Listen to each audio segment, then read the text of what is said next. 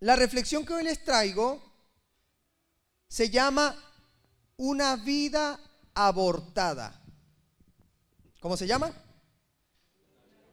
Uf, suena duro, ¿no? Hoy en día eh, está muy en boca el tema de, los abortos y todo esto. Hay gente que en los congresos están promoviendo los abortos y, claro, em, creen que con eso pues, pueden lograr que las masas eh, puedan votarles, entonces hacen lo políticamente incorrecto para atraer votos. Eh, y bueno, sin ahondar mucho en el tema del aborto, todo el mundo sabe qué es el aborto, ¿no? Eh, todo el mundo sabe que el aborto es la interrupción mm, de la vida de, un bebé, de un feto que se está formando, a través del cual pues el procedimiento puede ser doloroso, puede ser este, un poco incómodo y trae como consecuencia o como resultado que una vida que Dios había puesto allí, pues al final no llegue a ver la luz, no llegue a ver el nacimiento. ¿Sí?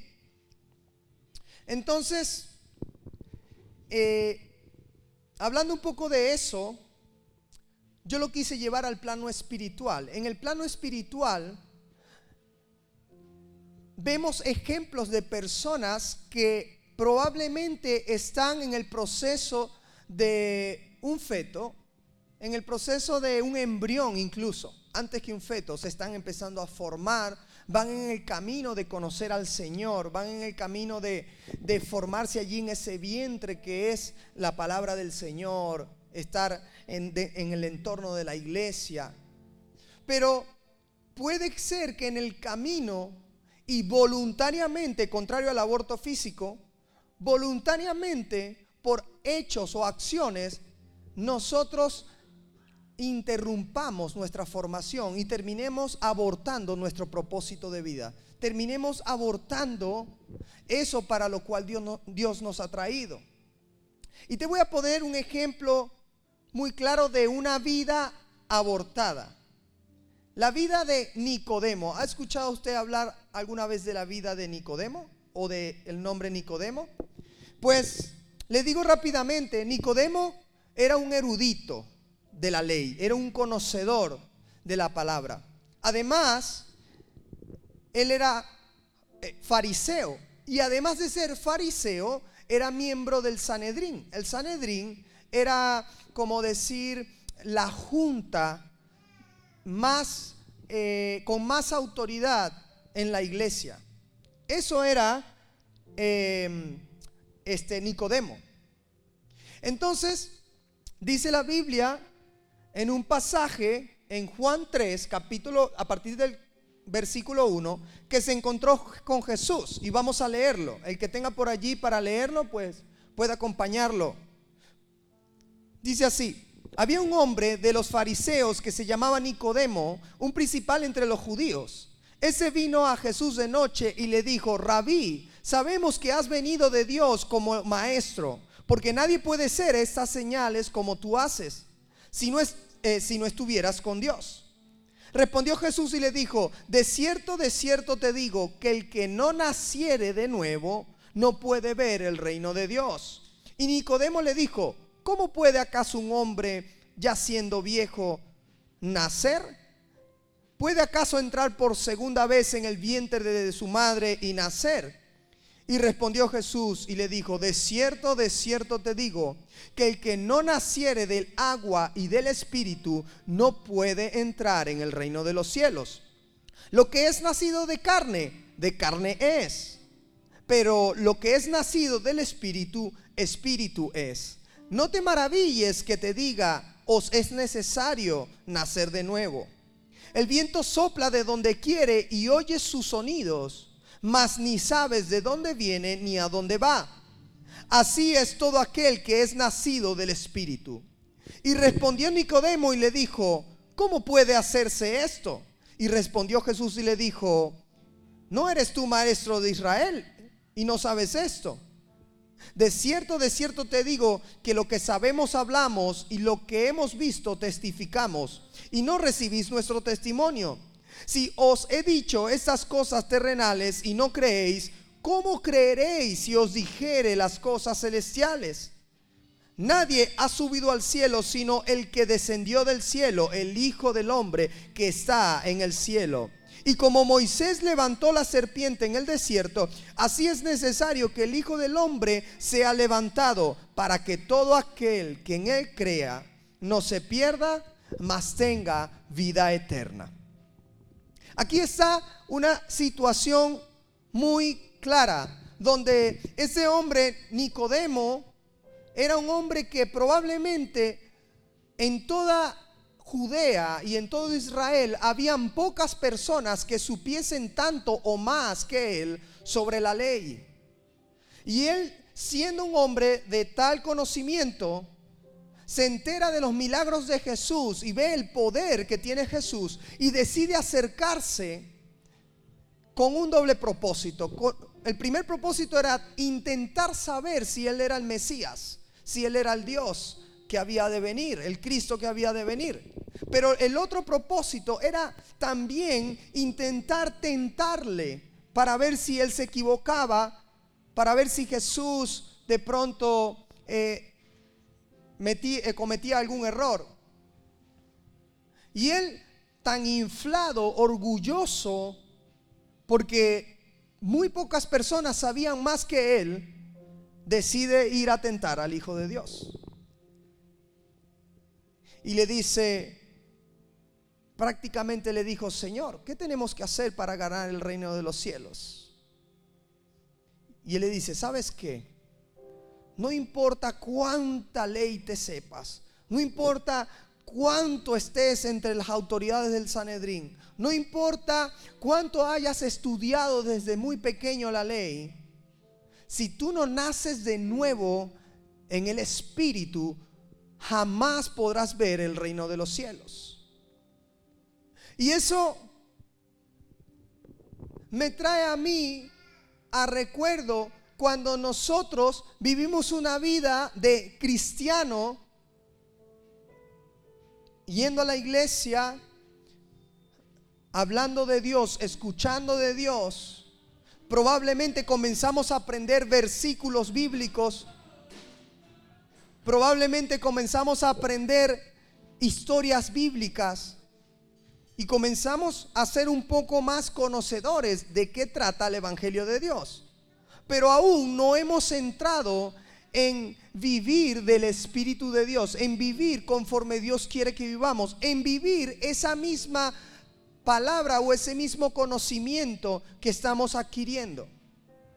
Entonces, Nicodemo era un hombre que vivió toda su vida entre la ley, pero no estaba viviendo conforme a la ley.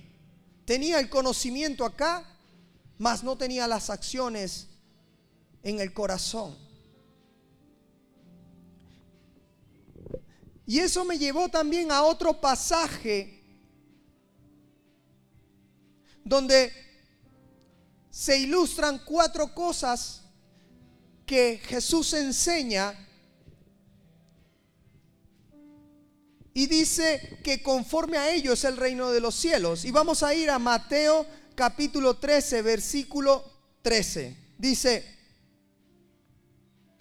por eso les habló por parábolas, eh, por eso les hablo por parábolas, porque viendo no ven y oyendo no entienden. Fíjate, aquí había gente muy parecida a Nicodemo, que viendo la ley y la palabra, realmente no veían espiritualmente y oyendo no entendían nada. De manera que se cumple en ellos la profecía de Isaías que dijo, de oído oiréis y no entenderéis, y viendo veréis, pero no percibiréis, porque el corazón de este pueblo se ha engrosado y con los oídos oyen pesadamente, y han cerrado sus ojos para que no vean con los ojos y oigan con los oídos. Y con el corazón entiendan o se conviertan y los sane. Acá Jesús estaba enseñando una parábola y ya vamos a ir a ella, para hacerle entender a las personas que muchas veces su corazón está engrosado. Eso quiere decir lleno de orgullo, lleno de soberbia, lleno de selfismo, lleno de, bueno, yo así he vivido, yo así siempre he sido, así seguiré y nunca cambiaré, como dice la canción. ¿A quién le importa lo? ¿La has escuchado? Así vive mucha gente hoy en día. Vienen Pueden venir a la iglesia, pueden ir a que algún consejero, pueden incluso escuchar la voz de madre y padre en casa, pero están tan engrosados en su corazón, están tan eh, arraigados a sus propios argumentos, que aunque oigan, no entienden, que aunque vean, no perciben qué es lo que Dios está queriendo decirles. Y les pasa como a Nicodemo pueden tener el conocimiento, pueden hacerse llamar cristianos, pueden hacerse llamar seguidores de Jesús, pero sus hechos dan evidencia de una vida que está abortando el propósito de Dios para sí mismo. Ahora fíjate lo que dice el versículo 16. Pero bienaventurados vuestros ojos porque ven y vuestros oídos porque oyen. Oíd pues vosotros la palabra de la parábola del sembrador. Atento acá.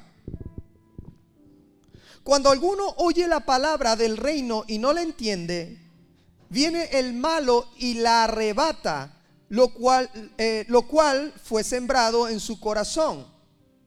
Este es el que fue sembrado junto al camino. Y el que fue sembrado en pedregales ese es el que oye la palabra y al momento la recibe con gozo, pero no tiene raíz en sí, sino que es de corta duración, pues Ve, eh, pues al venir la aflicción o la persecución por causa de la palabra, luego tropieza. Luego el tercero dice, el que fue sembrado entre espinos, este es el que oye la palabra, pero el afán de este siglo y el engaño de las riquezas ahogan la palabra y se hace infructuosa. Luego dice, mas el que fue sembrado en buena tierra, este es el que oye y entiende la palabra y da fruto y produce a ciento, a sesenta y a treinta por uno. Entonces Dios me llevó a esta parábola porque en esta parábola Dios enseña que su palabra es como una semilla que va a nuestros corazones. Y que hay cuatro tipos de tierras en las que puede caer esa semilla y que somos nosotros los que decidimos qué tipo de semillas, eh, qué tipo de tierra somos. Muchas veces no es que no escuchemos la palabra de Dios porque la hemos escuchado. Muchas veces no es que alguien no nos haya advertido de los problemas que podían venir si actuábamos de alguna manera. Muchas veces no es que el pastor no nos ha alentado, sino que nosotros no hemos sido una tierra correcta para que la semilla pueda producir frutos y multiplicarse. ¿Sabes algo? El Evangelio no es y nunca será un ritual de cada semana. El Evangelio no es y nunca será un ritual de venir, cantar, pegar saltos, gritos, aplaudir y irme para atrás y seguir siendo la misma persona que era durante toda mi vida. Eso no es el Evangelio. Eso es ser un religioso como Nicodemo. ¿Sabes algo? No importa cuánto tú intentes aprender de la Biblia para buscar argumentos. Porque cuando tú coges la Biblia, intentas buscar argumentos para justificar tus acciones, para justificar tu pecado. Entonces tú realmente estás siendo como Nicodemo, estás siendo un hombre que eh, aparentemente está adquiriendo conocimiento, pero sus acciones están alejadas de Dios. Y yo te quiero retar esta tarde porque la vida de cristiano no es una vida fácil, no es una vida sencilla. No es fácil amar al que te odia. No es fácil recibir con un abrazo al que te ha golpeado o te ha herido. De hecho, es de locos. Cuando Jesús estaba en el sermón del monte, ¿qué era lo que decía? Decía, ¿qué chiste tiene amar a quien te ama? No tiene ningún chiste, no hay ningún esfuerzo en ello. ¿Acaso si eh, tú has, has hecho algún esfuerzo por amar a alguien por quien brotan tus emociones? No, es natural amarle. Es natural abrazarle, es natural querer besarle, querer estar con esa persona, ¿sí o no? Entonces Jesús decía, ¿qué chiste tiene, qué esfuerzo tiene, qué mérito tiene amar a quien te ama? En eso no hay mérito. Por supuesto que tienes que amar a quien te ama, pero donde está el verdadero reto a ser diferentes es en amar a quienes odian, decía Jesús, a quienes os persiguen, a quienes os vituperan. Para el que no sabe, vituperar es chismear, hablar mal. Si te, dan en una mejilla, pon la otra, decía Jesús. Y realmente no está hablando de golpes físicos está hablando de que si alguien viene con la intención de herirte y logra herirte, tú no respondas también con heridas a esa persona. No respondas intentando herirle. Entonces, ¿a dónde quiero llegar con esto? Con que el Evangelio es una vida de acciones y el que no nace de nuevo, ya no de la carne, porque Jesús decía, el que, el que ha nacido de la carne, carne es, pero ahora te falta nacer del Espíritu para que puedas ser Espíritu, porque arriba no, no va a subir carne, a los cielos no va a ir la carne, va a ir el Espíritu. Y necesitas nacer en el Espíritu para poder heredar el reino de los cielos. Sabes, a veces converso con personas y le digo, si la gente pudiera investigar un poquito de las cosas que dice la Biblia sobre los últimos tiempos, si la gente pudiera investigar un, poquito sobre las cosas que están sucediendo en el mundo, la Biblia dice en los últimos tiempos los hijos se irán contra los padres, en los últimos tiempos habrán aberraciones, guerras, hambre, terremoto, pestilencia, se levantará nación contra nación, reino contra reino. Y mientras todas estas cosas están pasando, prácticamente abofeteándonos en la cara, nosotros las ignoramos y no sabemos que el tiempo de la venida de Jesús para el reino de los cielos se acerca. Profecías que en la Biblia están destinadas para el fin de los tiempos, unas se han cumplido y otras están ya como armándose para cumplirse. Pero si eres una persona que no te interesa investigar, aunque sea un poquito, no te enteras. Y como no te enteras, ni siquiera te entra el temor de que pueda venir el momento de la venida del Señor y sencillamente pierdas el boleto a irte con Él. Yo no sé tú, pero yo no quiero perder mi boleto. Yo no quiero perder mi vida. Mi vida estoy totalmente seguro de que ha sido creada con un propósito terrenal, pero también con un propósito eterno. Y yo no quiero perderme porque ya alguien pagó por mí el boleto, ya alguien tuvo que ir a la cruz para que yo pudiese ir a ese reino.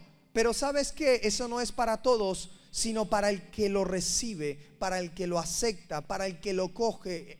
La Biblia dice que el reino de los cielos sufre violencia, pero los violentos, los rápidos, los tenaces a tomarlo son los que lo arrebatan. El resto,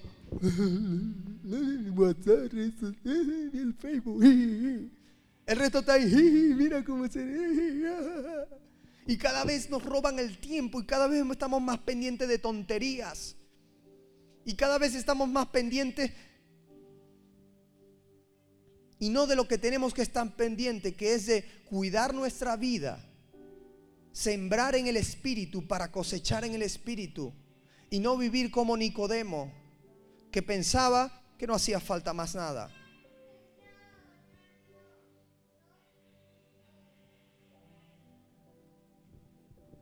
Ahora, fíjate, vamos a hacer énfasis en las cuatro tierras para ver y te confrontes dónde estás tú.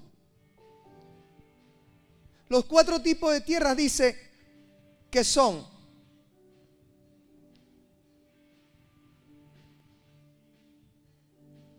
el que fue sembrado junto al camino. Que lo que pasa es que no te leí la parábola entera. Dice que la que fue sembrado junto al camino vinieron las aves y se comieron la semilla. El camino no es un lugar para sembrar, porque no solamente vienen las aves. Hoy en día hay coches, camiones, personas, ratas. Y ese camino representa, dice aquí, aquella persona que no entiende lo que se le está hablando y como no lo entiende, no busca ahondar, no busca profundizar, entonces termina la semilla por ser arrebatada de su corazón. Eso quiere decir que, por ejemplo, vienes un domingo, escuchaste una palabra, probablemente no la entendiste, y como no la entendiste, no te preocupaste por ahondar en ella, por preguntarle al pastor, pastor, ¿qué pasa acá? O por ir allí a la palabra. Y rápido, obviamente, el enemigo se te olvidó, vino el Facebook, vino el YouTube, vino esto, lo otro, el trabajo, y ya se te olvidó. Ya ni te acuerdas que, que se habló. Luego el otro tipo de persona dice, el que fue sembrado en pedregales. Y ese es el que oye la palabra y el momento la recibe con alegría, la entendió, la recibe. Pero no tiene raíz, sino que es de corta duración. Pues, pues cuando viene la aflicción o la persecución por causa de la palabra, tropieza. Esa es la persona que hablábamos la semana pasada, que es como las olas del mar. Esa es una persona emocional que viene y wow, qué palabra, mira cómo me quebranto, uff, que eso es para mí, eso que están hablando, wow, esta semana sí que voy a hacer las cosas bien, voy a comenzar a buscar de Dios y bla, bla, bla. Y es súper emocional. Pero tan pronto sale de ahí para allá, se le olvidó. El día lunes ya anda enfadado con otro, anda hablando chismeando de otro. El día martes anda enfadado diciendo palabrotas. El día miércoles eh, casi se agarra a, pegarse con otro. El día jueves, hoy es jueves, tengo que irme de fiesta. Entonces el jueves se va de fiesta. El día viernes que continúe la fiesta porque ya viene el sábado. ¿Ah? Y se le olvidó. No ahondó, no profundizó, no consiguió raíces. Muchas risas por ahí. Luego viene la tercera tierra o la tercera persona. Dice, el que fue sembrada entre los espinos. Ah, no, fíjate que no te terminé lo que termina sucediendo con la segunda persona. Resulta que como no ahondó en la palabra, como es muy emocional, es el que rápido dice, yo sí, yo quiero congregarme. Yo, ¿cuántos vienen al sinaxis? Yo, ¿cuántos? Yo. Y luego, nanay, nanay. Esa persona termina luego cayendo en sus propios errores una y otra vez. Antes a lo mejor, no sé, qué sé yo. Antes era un mentiroso y de pronto Dios le empezó a transformar, pero como es muy emocional, vivió más el Evangelio por emociones y no por acciones y volvió otra vez a mentir. A lo mejor antes robaba y lo mismo. A lo mejor antes tenía un vicio que le estaba acabando su vida, su economía y todo. Y estaba poco a poco dejándolo, pero como no ahondó en las cosas de Dios con acciones, sino que solo era emocional, al final volvió de nuevo al vicio.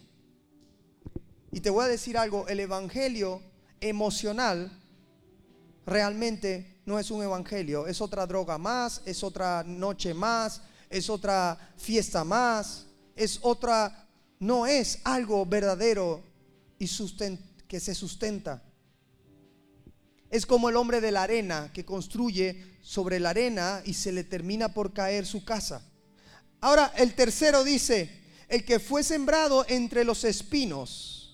Ese es el que oye la palabra, pero el afán de ese siglo y el engaño de las riquezas ahogan la palabra y se hace infructuosa. Yo creo que este está muy claro.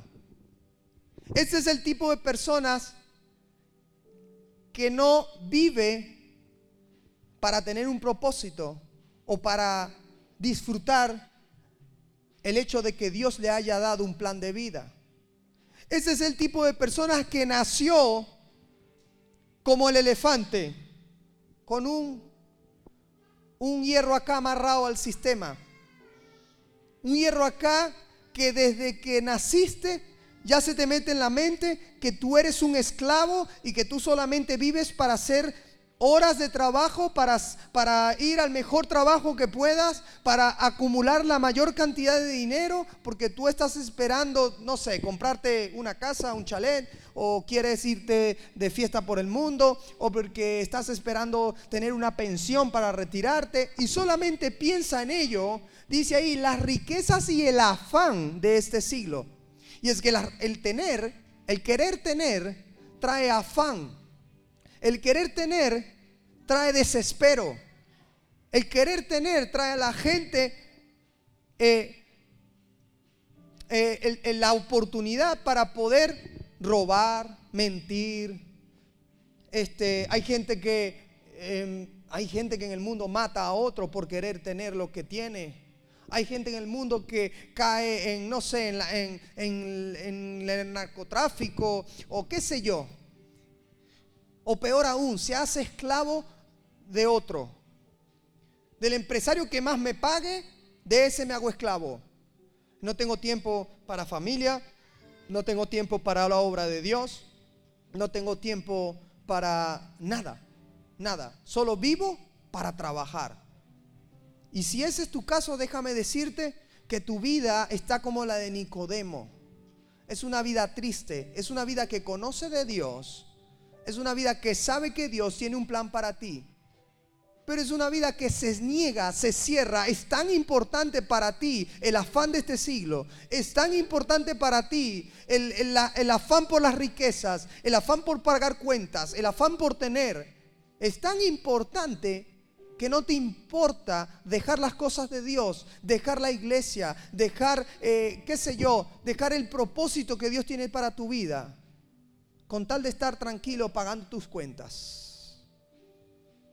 Yo te pregunto, si en eso consiste toda tu vida, ¿habrá tenido valor tu vida cuando llegues al fin de tus tiempos? Si tu vida consiste solo en pagar cuentas, en afanarte por sacar un buen título, en afanarte por, este, qué sé yo, por alcanzar el mejor trabajo, el mejor empleo,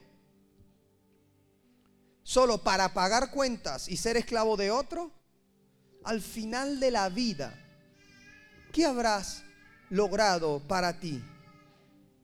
¿Qué habrás vivido? ¿Qué habrás disfrutado? Yo no me veo pagando cuentas toda la vida, eh, reventándome para pagar cuentas toda la vida. Yo creo que para los hijos de Dios hay empleos correctos. La Biblia dice que hay tiempo para todo. Tiempo para reír, tiempo para llorar, tiempo para amar, tiempo para este, eh, correr, tiempo para... Para todo hay tiempo. Pero la gente del afán de este siglo solo tiene tiempo para tratar de hacer dinero, para tratar de pagar cuentas. Entonces, ¿qué tierra eres tú? ¿Cuál de esos cuatro puntos que estaba enseñando Jesús eres tú? Nicodemo no quería entender que la única manera, y, se excusaba con Dios y le decía, con Jesús y le decía, Señor, pero ¿cómo puedo meterme en el vientre de mi madre y volver a nacer? Hay que decirle como el argentino, che, sos tonto. Che, ¿qué me estás contando? No se trata de que vuelvas al vientre de tu madre. se trata que así como naciste en lo físico del vientre de tu madre, en lo espiritual también nazcas. También te despojes de todo eso que te hace vivir en muerte. Extraño, ¿no? Vivir en muerte. Que te hace estar alejado del propósito de tu vida. Hay gente que puede tener toda la vida asistiendo a una iglesia, pero aún ni siquiera sale del vientre y está a punto de ser abortado. Hay gente que puede tener toda la vida escuchando que le hablan de Dios, que le dicen, hijo, ven, no sigas en tus propios argumentos, no sigas en tu grosso corazón. No, pero es que yo sí así, es que a mí nadie me va a cambiar, a mí ni, ni mi padre ni mi madre me dicen nada, mucho menos tú me vas a venir a decir algo. ¿Sabe algo? Le confieso algo. ¿Usted cree de verdad al que le haya alguna vez escrito para darle un consejo, una palabra de enseñanza, de reflexión, ¿usted de verdad cree que lo hago o que los pastores de la iglesia o los líderes lo hacen porque queremos de usted manipularlo como un robotcito, tenerlo ahí y tal?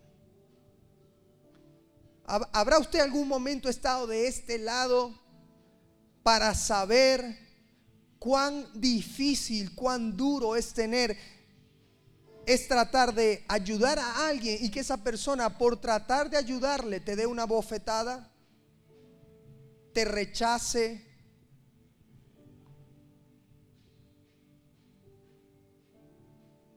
Le digo algo, cuando se le dice algo, no es porque uno quiere manipularle, porque uno quiere machacarle, porque uno quiere hacerle sentir mal, porque uno quiere lo peor para usted. No.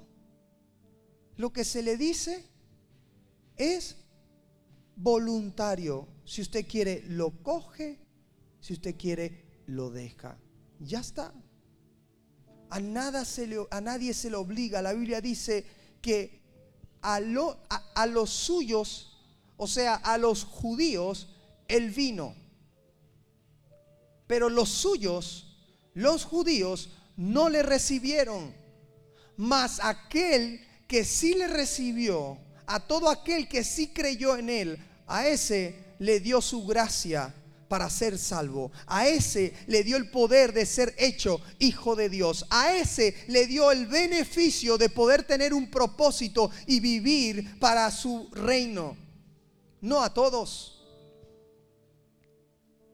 O sea que si a usted se le manda un mensaje, si a usted se le se le intenta enseñar algo, no crea que uno quiera manipularle su vida. Mire, bastante rollo tiene, tiene uno con la de uno para tratar de tomar tiempo para vivir la vida de otro. Yo no quiero vivir la vida de otro. Bastantes líos tiene uno que uno va allí en el Señor luchándolo, bastantes luchas, como dice Pablo, y vamos allí tratando de vencerlas como para intentar vivir su vida. Uno no quiere vivir su vida, uno quiere llevarle por el camino correcto, uno quiere llevarle por un camino de éxito, uno quiere llevarle por el camino en cual usted consiga la salvación de su alma y no se pierda para siempre.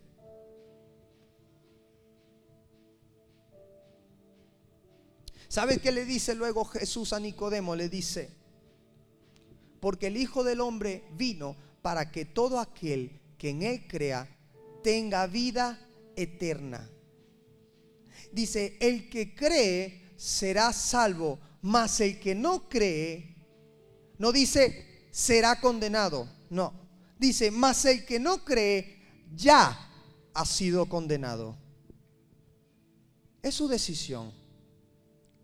Es su decisión no solamente creer a Jesús, sino vivir una nueva vida, nacer del agua y del espíritu, nacer para Dios, dejando una vieja vida atrás, crucificando todos tus errores, todo tu pasado, todo tu pecado. Es tu decisión, como también es tu decisión si quieres abortar tu vida, abortar el propósito que Dios tiene contigo, abortar lo que Dios ha preparado para ti y vivir conforme tú quieras, conforme tus propios argumentos, conforme a tú como, como tú crees que son las cosas incluso estando en la iglesia, tú puedes vivir una vida abortada porque tú vas a la iglesia y como dice allí, escuchas la palabra, la recibes, pero luego no consigue profundidad en tu corazón sino que sigues viviendo de la misma manera. Sigues buscando la Biblia solo para buscar argumentos, para no obedecer. Sigues buscando tu propia manera. No, es que yo no creo que Dios sea así. O yo no creo que sea así. Pues déjame decirte, las autoridades de Dios estamos no para enseñarte como nosotros creemos que es Dios, sino como dice Dios de sí mismo a través de su palabra que Él es. Porque todo aquel que se, hace una imagen errónea de Dios, todo aquel que se hace un Dios a como Él cree que es, realmente está teniendo idolatría y no está viviendo una verdadera relación con Dios. Si tú andas de pecado en pecado porque tú dices, no, bueno, no creo que Dios sea tan malo para mandarnos todos allí al chicharrero, no creo. Nah, Dios tiene que, eso no existe. Dios no puede ser así tan malo. Pues déjame decirte, tú estás creyendo en un Dios que no es el Dios verdadero. Estás creyendo en un Dios a tu imagen, a como tú lo quieres que sea. Pero el que cree en un Dios verdadero, el que cree en un Dios real, es el que le busca a través de su palabra, es el que busca cumplir lo que manda su palabra, el que, el que busca vivir conforme a su palabra, de modo que vuelve a nacer, le experimenta verdaderamente y tiene una verdadera vida nueva. Y es por eso, mis queridos amigos, que hay montones de religiones, montones de pensamientos Y montones de personas diciendo, yo tengo la verdad, yo sí sé dónde está la verdad. Pero hay un solo Dios, un solo Jesús y un solo mediador entre Dios y los hombres llamado Espíritu Santo, los cuales son uno y ya han dictaminado cómo debemos vivir. Gústele a quien le guste. Créalo quien lo crea. El que no lo quiere creer es libre de no creerlo. Con esta palabra hoy quería tratar de confrontarte y que tú puedas revisarte y decir, ¿será que estoy como Nicodemo? Creyendo que, bueno, nada me hace falta ir a la iglesia, ¿para qué?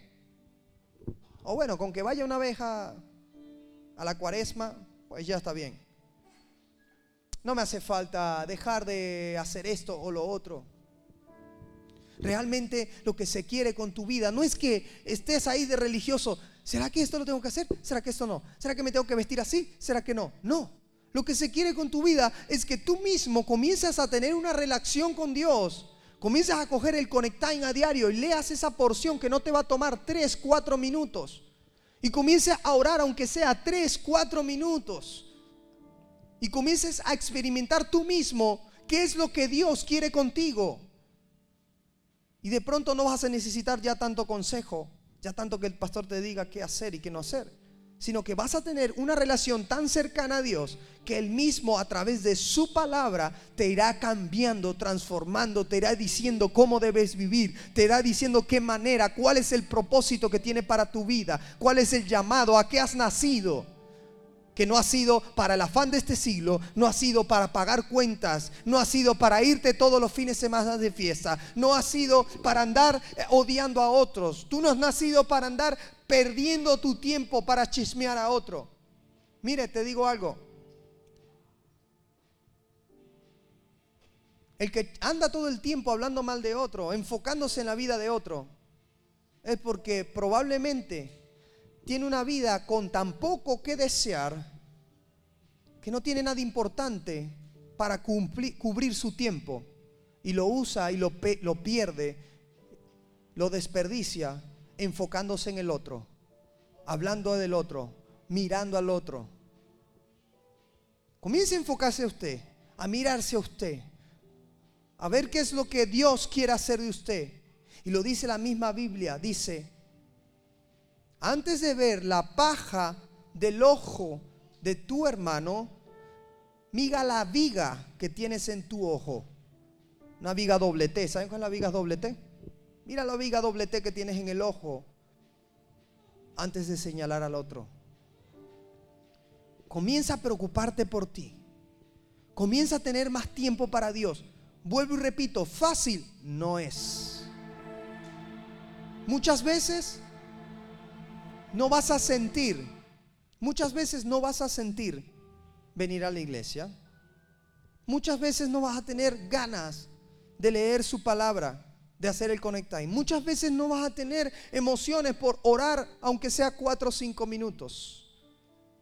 Pero allí es donde está el verdadero amor por Dios, en hacer por encima de tus emociones, por encima de lo que tú quieres, por encima de tu momento.